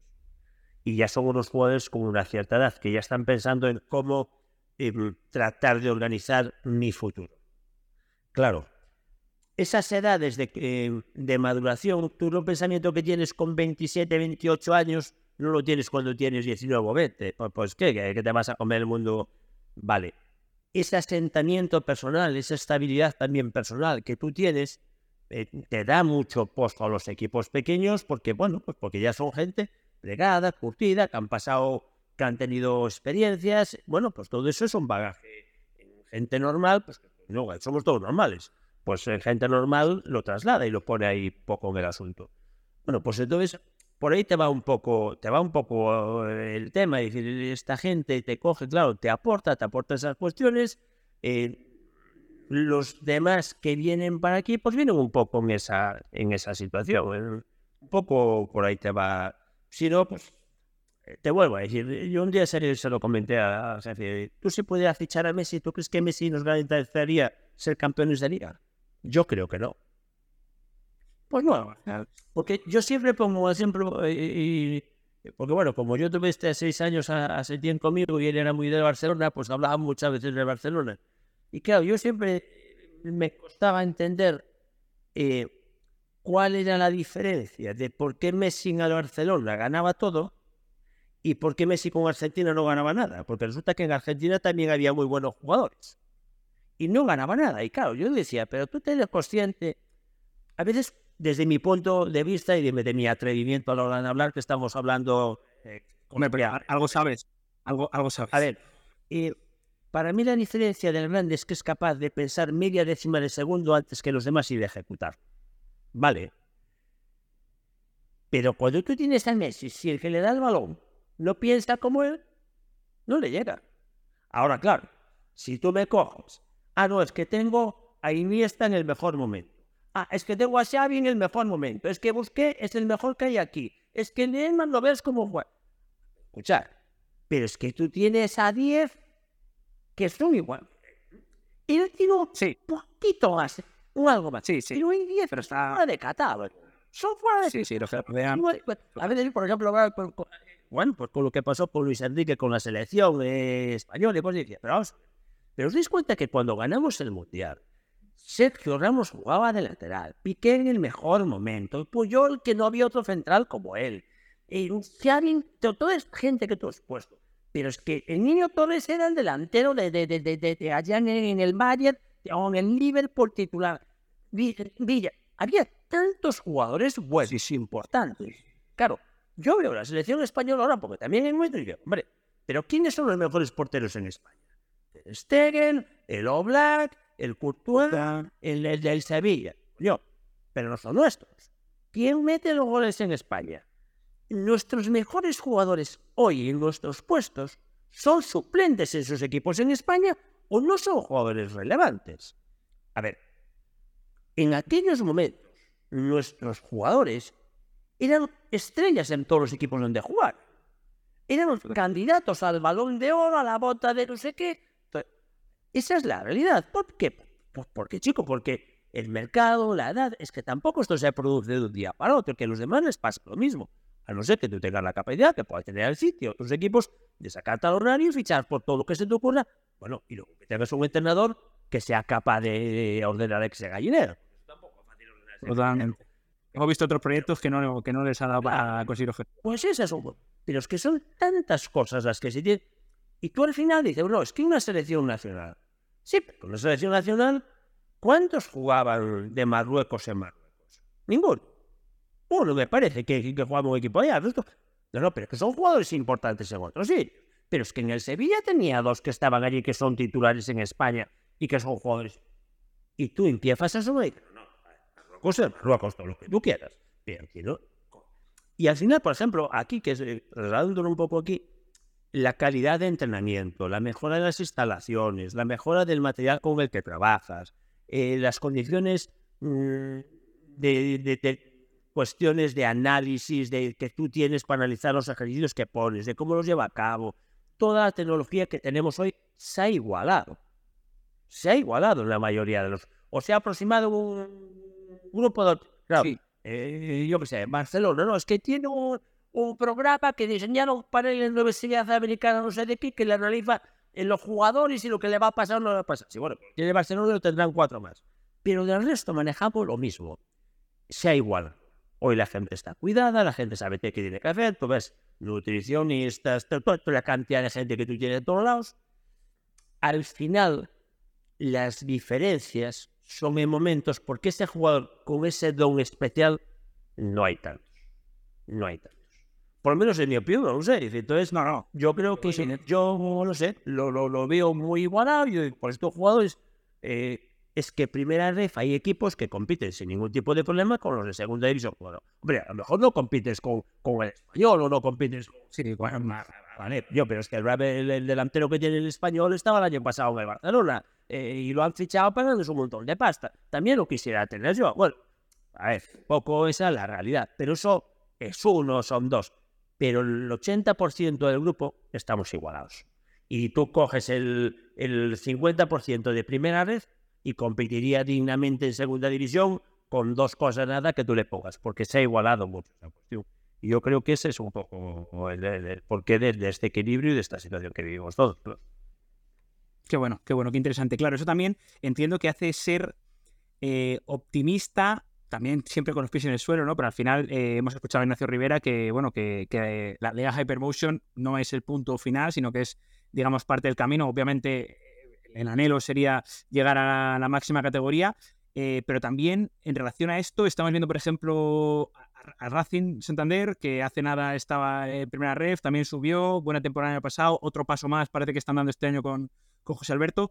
Eh, mucha temporada, obviamente, pero están arriba. Es un equipo que parece que va a estar hasta arriba y que van a competir muy bien. Eh, esto hace pensar que, que, si este año se asienta el equipo en la categoría, bueno, pues eh, se puede dar un paso más, que quizá no está lejos. Obviamente hay que aceptar en, las incorporaciones, hay que aceptar en la gente que se queda, bueno, muchas cosas, pero, pero hace pensar, invita a pensar que, que, bueno, que, quizá no está tan lejos eh, el, el, paso si, si todo sale bien, si hay la pizca de suerte necesaria y demás.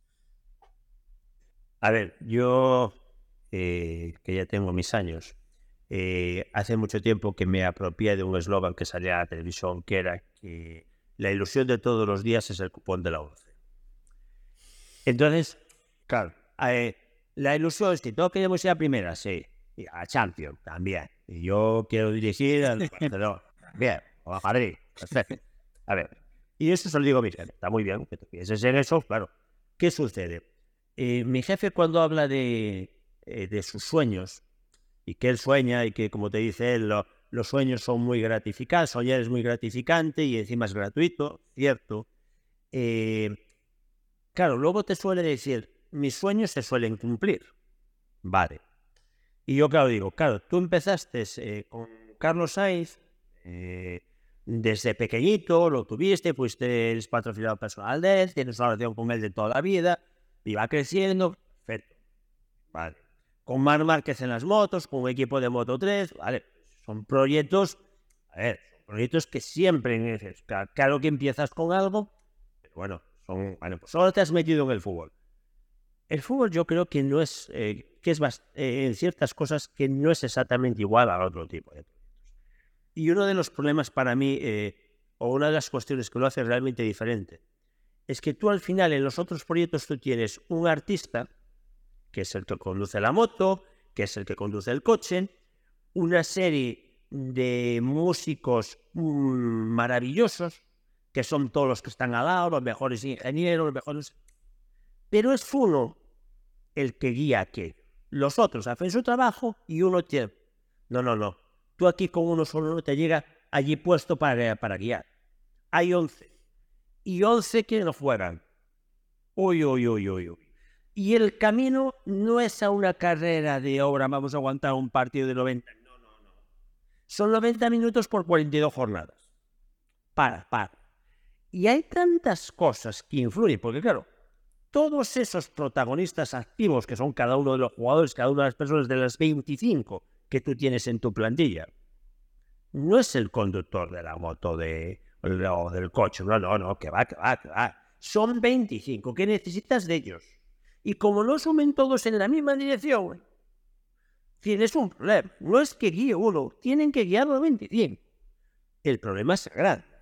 Y luego, claro, los que están al lado que también están por la misma. Están al lado por la misma. Entonces, ¿todos queremos eso? Sí, claro. Y ahí, bueno, eh, seamos ordenados. Yo que digo, eh, está bien pensarlo, lo piensa él, está bien que el objetivo sea ese, como es el objetivo ganar todo lo pasivo, ¿no? Porque sabemos que no lo vamos a ganar todos.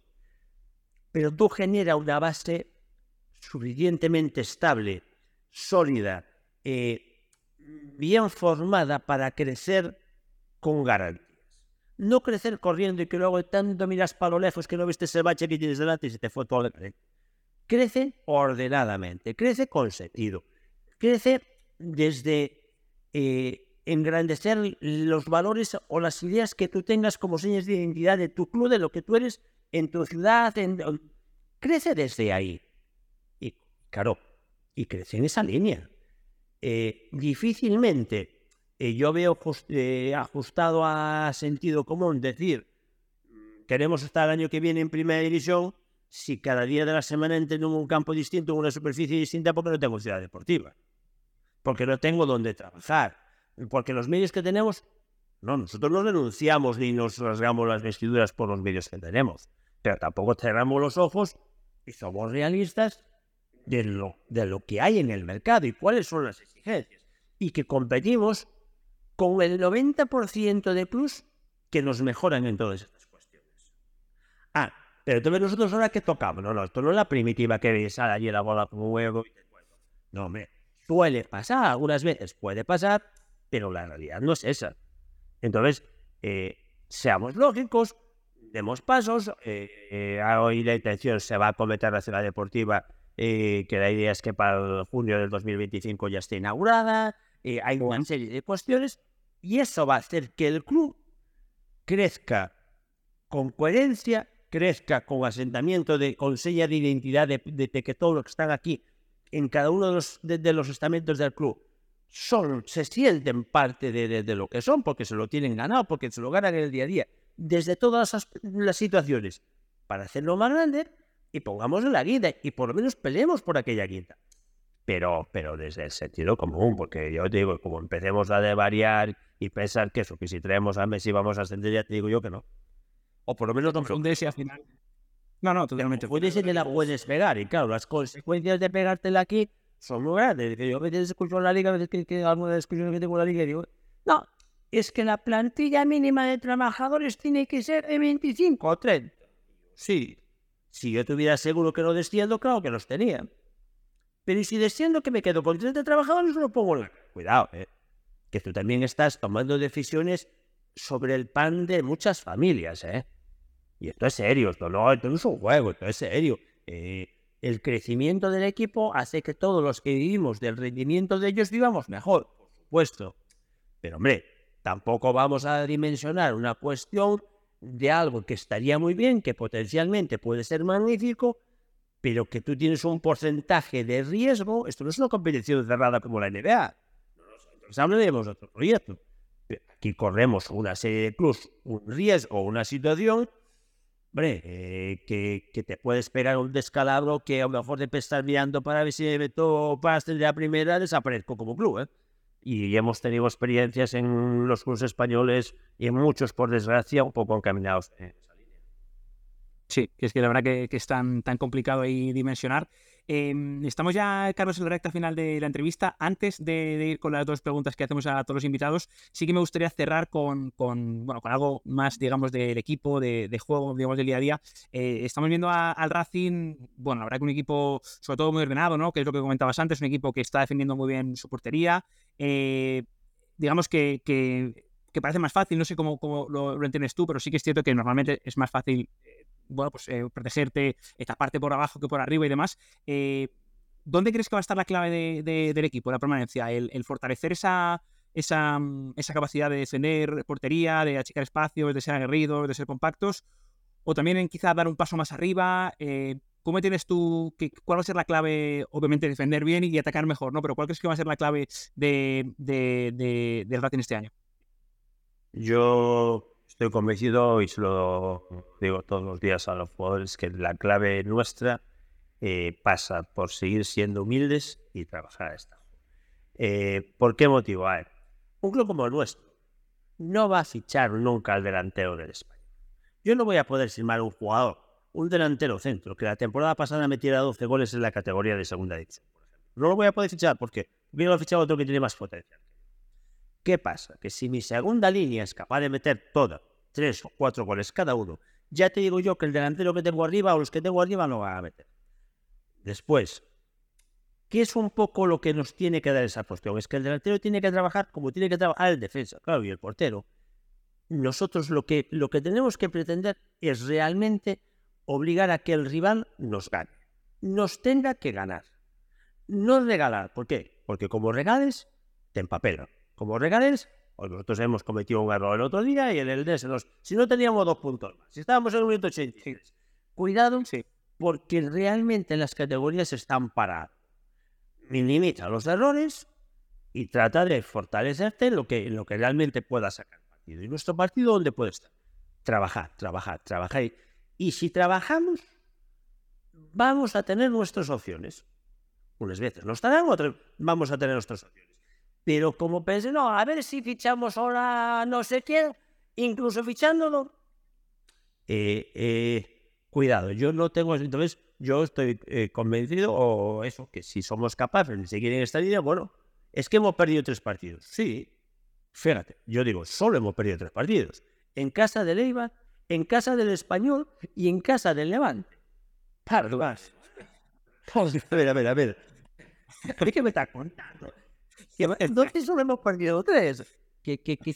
A ver, eh, ah, no, es que no tenemos gol. A ver, es que nuestros delanteros no meten goles. Coño, pues si no te perdido tres partidos, bueno, pues ya tenemos 17 puntos. Si nosotros multiplicáramos las cuatro por cuatro lo que hay, estábamos salvados. No vamos en mala dinámica. Ahora, ¿qué nos va a costar? Por supuesto. ¿Que vamos a tener que sudar la gota gorda? Por supuesto. Pero si tenemos claro que vamos a sudar la gota gorda y que nos vamos a dejar el alma, te garantizo yo que también tenemos que tener claro que vamos a tener nuestras opciones para la temporada que viene estar en la categoría. Eso sin duda. Esa es lo que de nuestra seña, no más. Volver otra vez, bueno, creo que a, a, lo que tú has implantado tanto luego como aquí, ¿no? Que es eh, el grupo, el trabajo, eh, en primer término, en primer lugar, más allá de nombres, ese convencimiento, ¿no? En que si se trabaja con, la determinación y con, lo que hay que poner, digamos, al final las oportunidades llegarán y bueno, después habrá que ver qué sucede, ¿no? Pero, pero por lo menos te pondrás en disposición de luchar por lo que tú tienes que luchar, ¿no? Digamos.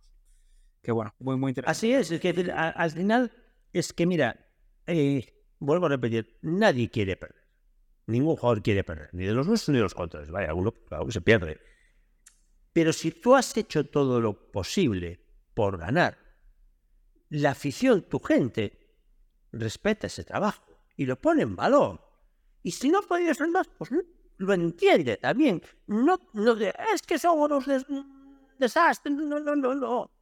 Oye, es que el contrario, pues, fue, pues se equivocó. Pues se equivocó. Es que el error también forma parte del juego.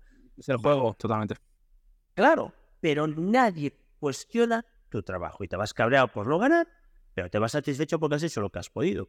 Y ya no perdemos. Y a partir de ahí, hombre, es que al final todos estamos la misma. Tiene que darte lo que te dé. Pues busquémoslo, que, que al final es más fácil que lo busquemos nosotros a que esperemos a que nos lo traigan. Totalmente, totalmente. Al final eh, es el camino de todos los equipos y bueno, veremos a ver hasta dónde nos da, pero bueno, lo que has dicho, ¿no? Al final, en este punto, si, si mantenéis esta inercia, eh, el resultado va a ser bueno, así que bueno, veremos a ver, eh, la temporada es larguísima, tú lo sabes, así que bueno, habrá que ir con, pies de plomo. Carlos, te planteo ya las dos preguntas finales con las que cerramos cada episodio. la primera sería si puedes compartir con nosotros alguna figura del fútbol que a ti te marcara especialmente, puede ser en el terreno personal o en el terreno profesional, te escuchamos. A ver, yo la persona eh, que más eh, que más he seguido en cuanto a que he leído todos los libros que escribió fue Johan Cruyff. ¿Por qué? Porque hace falta ser muy listo para cobrar por poner tu firma en un calzoncillo como hizo cuando fue aquello de calzoncillos. que fue el primero que hizo. Y que hace unas cosas tan simples, tan simples, ¿quién le da la cabeza para hacer esas cuestiones? Y tiene unos razonamientos. Y claro, yo eh, que, que, que, realmente, pues, pues eh, de pequeño, claro, tú lo veías desde cuando llegó a España, yo era un chaval y, y yo tuve la fortuna de para Celta para tratar de, de, sustituir, aunque no fuera Manolo, que fuera el jugador que le había lesionado, el gran capitán del Celta, que tenía una... Pues, pues siempre me marcó un poco su, su filosofía. Después, pues, pues a mucha gente, a mí a mí lo que yo tengo muy claro es que eh, la gente, yo qué sé, pues, pues, pues Rafa Benítez, de su manera de trabajar, eh, Guardiola, pues, pues vamos a ver, yo he tenido la fortuna de, escucharlo un día, de poder tener una conversación privada con él. Y si, bueno, a mí me dice Guardiola, hay que poner la cabeza ahí debajo de ese asiento y la pongo. Y, yo me acuerdo, pues, pues claro, pues, pues yo qué sé, pues eh, yo creo que es que realmente eh, a mí me gusta eh, escuchar a todo el mundo, porque todo el mundo lo que dice lo dice por algo. Luego puede estar de acuerdo o no de acuerdo, pero lo dice por algo. Pero tú a veces escuchas, yo que sé, a hablar de alguna cosa, o en cualquier eh, parte. Pero son gente que tiene unas experiencias. Yo me acuerdo, hasta una o lo venía comentando ayer, que, le dieron un premio al entrenador mío en Madrid, y veníamos en el viaje de vuelta comentando de Luis Suárez en Paz Un día fui a un eh, porque me invitaron a una entrega de premios en donde le daban un premio a él, más que merecido, aquí en Galicia. Y el hombre decía con, con, tanta humildad y con tanta tranquilidad, es bueno que deis premios a la gente, solo os pido una cosa, darlos en vida. Porque normalmente los deis cuando los hemos muerto. Y los que los queremos disfrutar del premio somos nosotros. Yo me acuerdo, pues yo que sé, soy cosas de gente que ha tenido la, la, posibilidad de, de, tú ves a, cuando gestiona un vestuario como el del Madrid, cuando se le presentan los problemas, cuando, ¿cómo sale de su sector? Claro, tú ves gente por ahí con, con, con, sus peculiaridades. Bueno, pues todo el mundo, a su manera, pues, pues yo qué sé, es decir, ahora que está tan denostado por láser, muchas cuestiones, que todo el mundo le critica, y digo, oye, escucha, yo le ficharía sin ningún problema ¿Por qué? Pues porque quiero morir, porque es un, porque saca, claro, a lo mejor si yo fuera el entrenador de Barcelona no le fichaba para Barcelona. Pero con mi... Bueno, claro. Dios. Claro, vamos. No todo es bueno o malo, no, Yo creo que, que, que de todo, aplicado a, tu situación, al momento, a lo que puedes, a las circunstancias que da que hay, pues realmente te hace, ¿qué es lo que tenemos que hacer? Tratar de razonar y tratar de ver las cosas y, y aprender de todas, porque realmente eh, siempre da más 10 cabezas que una sola. Qué bueno. También yo creo que ahí, lo hemos hablado antes de fuera de micro, también será, creo que, y es una cuestión que por, por, descontado, por, a ti se te nota y es también la capacidad de saber delegar, de, bueno, hay 10 cabezas, pero las 10 cabezas pueden pensar, las 10 cabezas pueden decidir. No considero que mi opinión siempre, bueno, yo creo que al final también es eh, pues, gestión de recursos humanos que, tenéis que hacer las personas que lideráis y que, bueno, que igual parece fácil. Yo creo que todos los que ya estéis en estas posiciones, al final es porque tenéis esa capacidad, pero que, bueno, que, que creo que no se puede dar por, por descontado porque al final es un, es, ya sabes que hoy en día los palabras que se usan, ¿no? las habilidades blandas, ¿no? están, están dentro de ellas. Así que, así que bueno, eh, nos quedamos con eso. Y, para finalizar, eh, si puedes compartir con, con, todos nosotros, Carlos, algún hábito que tú tengas eh, en tu vida que, que, te ayude a mejorar tu, tu, labor, ya sea profesional o que sea personal y que te haga reconectar bien profesionalmente. Yo mmm, disfruto, a mí el trabajo no me cansa porque yo siempre se lo digo a toda la gente con la que tengo la suerte de, compartir el trabajo, eh, me lo paso bien sea de lo que sea. No sé porque me guste el fútbol, que no es lo que más me gusta ni me deja de gustar, que me, me gustó la empresa privada y yo siempre lo he pasado bien en todos los sitios. Es un poco también va con la actitud de las personas. Y yo necesito llegar por la mañana eh, y que nada me dé igual. A mí nunca nada me da igual. Nada. La cosa más insignificante eh, a veces me dice algo un compañero, es que hasta te tienes que parar en cómo se coloca el bolígrafo. Es que el bolígrafo no tiene que estar ahí, tiene que estar aquí. Eh, el día que yo lo peleé por todo, y cuando yo ya estoy peleando por la siguiente, y eso eh, me lo hace pasar bien, eh, me, lo hace, me hace disfrutar lo, de lo que hago, eh, no sé, creo que me, que, que me ayuda a crecer en el día a día y, y por lo menos a mí personalmente me es gratificante y, y, y bueno, pues es, eh, yo creo que es eso, nada, que nada, poder mantener que nada en mi vida, pero nada de cualquier cosa. Nada me da igual, nunca, nunca. Bueno, yo creo que también eh, es sobre todo relacionado con el trabajo, ¿no? Porque al final creo que hoy en día eh, me gusta mucho esta reivindicación de, de, que el trabajo también se puede encontrar el honor, ¿no? En el trabajo y, y, y digamos, reconectar a una persona, porque hoy en día está denostado el hecho de, bueno, y siempre se desconectar y siempre el tiempo libre y, bueno, yo creo que este, este alegato a favor del trabajo yo creo que, que está bien porque al final dignifica, te, te, bueno, digamos que te, te, convierte también, te da empaque, ¿no? A mí, a mí la verdad que, que, estoy muy de acuerdo en esto, en eso que comentas y además creo que es un poco contra, contracultural hoy en día comentarlo, así que... bueno, tú me has preguntado lo que, lo que yo siento, yo a mí pues el, el, camino hasta aquí pues es un poco de esta manera, es, es eh, yo eh, no sé, es, bueno, es, es, pero yo esta, esto lo he vivido en, desde los 25 26 que te he tomado la decisión, que eso también es una suerte, poder decidir sobre, sobre tu sí. vida. No toda la gente lo puede hacerlo y yo creo que de eso yo he sido, me considero un afortunado. También hay otra cuestión que los que conviven conmigo siempre les pongo, siempre se lo digo todos los días. Eh, yo suelo ver el telediario todos los días porque a mí el telediario es como una vitamina. No hay más que desgracias. Y entonces yo, per, per, no, no, pero esto es de todos los días. Entonces yo siento que, no sé por qué razón, formo parte de los que tengo menos desgracias que los demás. Yo que estoy totalmente convencido de que mi vida es mucho mejor. Entonces, ¿de qué me voy a quejar? ¿De qué te vas a quejar? Claro, ¿de qué me voy a quejar? No totalmente tiene ningún sentido. ¿Qué, por ahí, por favor, que no se acuerden de mí, que me dejen en paz como estoy, porque sí tengo el convencimiento eh, de que hay muchísima más eh, gente que, que está infinitamente peor que yo, con lo cual es muy injusto por mi parte quejarme de algo cuando tengo la fortuna sin saber por qué de formar parte de los que viven mejor. Qué bueno, me encanta. Creo que lo cerramos con una reflexión. Mira que hemos hablado mucho de fútbol, hemos hablado mucho de fútbol, pero esta me parece que es de fútbol, de vida, de todo, así que me encanta, la suscribo. Y, cerramos con esto, Carlos, si te parece. Te agradezco de nuevo muchísimo el tiempo y te, te deseo obviamente a ti y a tú a lo mejor de las suertes en, este, en esta vuelta al profesionalismo. Y que no se me cargue la gente vea, que, que siempre hay complicaciones, pero bueno, al fútbol profesional ya sabemos Hypermotion. eh, sí te voy a decir una cosa, estoy encantado de estar, pelearé por estar lo más arriba posible, pero peleé toda mi vida exactamente igual cuando estaba en tercera, cuando estaba en segunda vez, cuando estuve en primera red, porque a fin de cuentas, eh, gracias a Dios, tengo la suerte de, de, poder afrontar esta situación de la manera en la que yo la vivo, que es como la he vivido, y bueno, pues mejorando cada día con, con todo lo que te va viniendo, equivocándote, cayéndote y volviéndote a levantar, que es de lo que se trata. Pero en esta línea y, y es lo que pretendemos seguir. Así que a vuestra disposición, encantado y muy agradecido porque podáis considerar que en hacerme una entrevista a mí, que realmente tengo muy claro que, que de verdad, eh, dentro de las organizaciones donde yo he estado, eh, sí que tengo muy claro que soy eh, lo que dicen en el fútbol, que el fútbol es lo menos importante de las cosas importantes.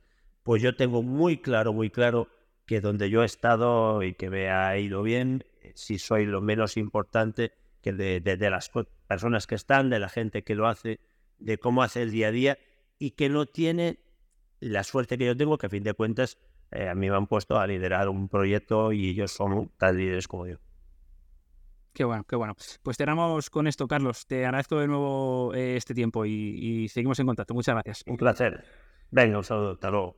Si queréis seguir aprendiendo más sobre todo lo relativo a la dirección deportiva, seguramente os interese saber que la Liga Business School tiene un máster llamado Dirección, Metodología y Análisis en Fútbol, una formación que imparten los mejores profesionales de este ámbito y que aborda la complejidad del fútbol desde una perspectiva multidisciplinar y transversal. Podéis consultar más información sobre este máster y otras opciones formativas de campos como el derecho o el marketing deportivo en business-school.laliga.com o buscando la Liga Business School en las redes sociales. Con esta recomendación nos despedimos, gracias por vuestra atención, nos vemos en el siguiente episodio.